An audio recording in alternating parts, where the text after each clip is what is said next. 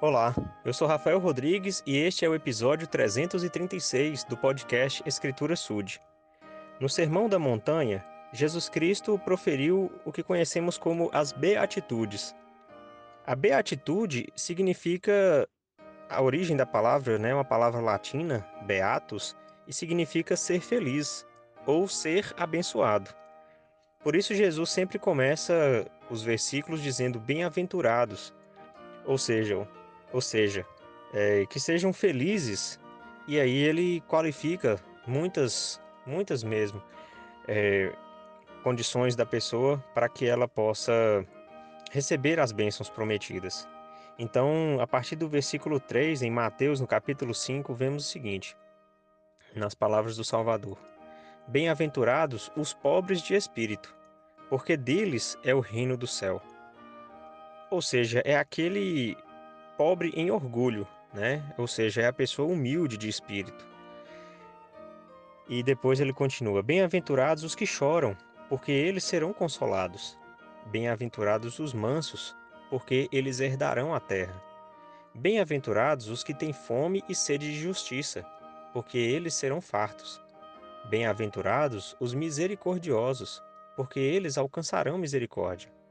Bem-aventurados os puros de coração, porque eles verão a Deus.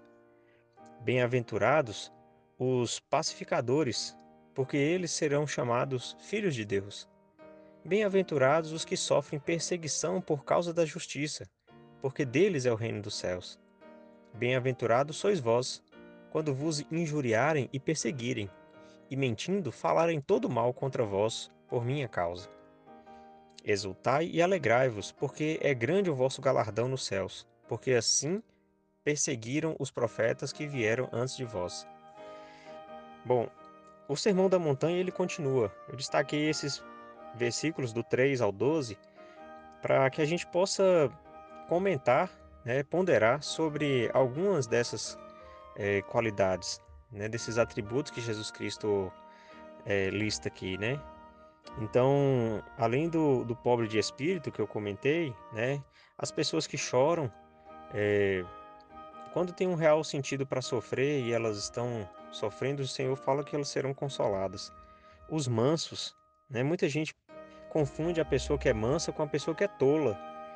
Mas o manso é aquele que não tem a intenção de fazer o mal.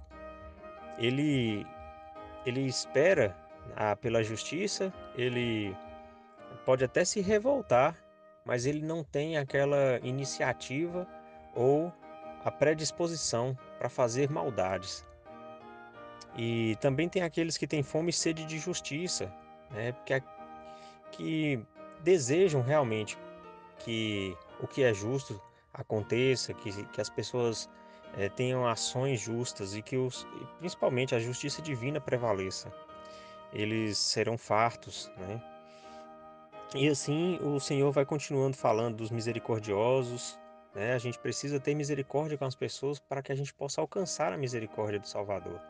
Os puros de coração, né? novamente aí assim como os mansos, pessoas que são bondosas, pessoas que não têm maldade, né? Os, as pessoas inocentes, como, como as criancinhas que Cristo disse que deveriam ir até Ele. Os pacificadores, né? as pessoas que, que buscam acalmar os ânimos dos demais, que, que conseguem é, ponderar, temperar os, os comportamentos.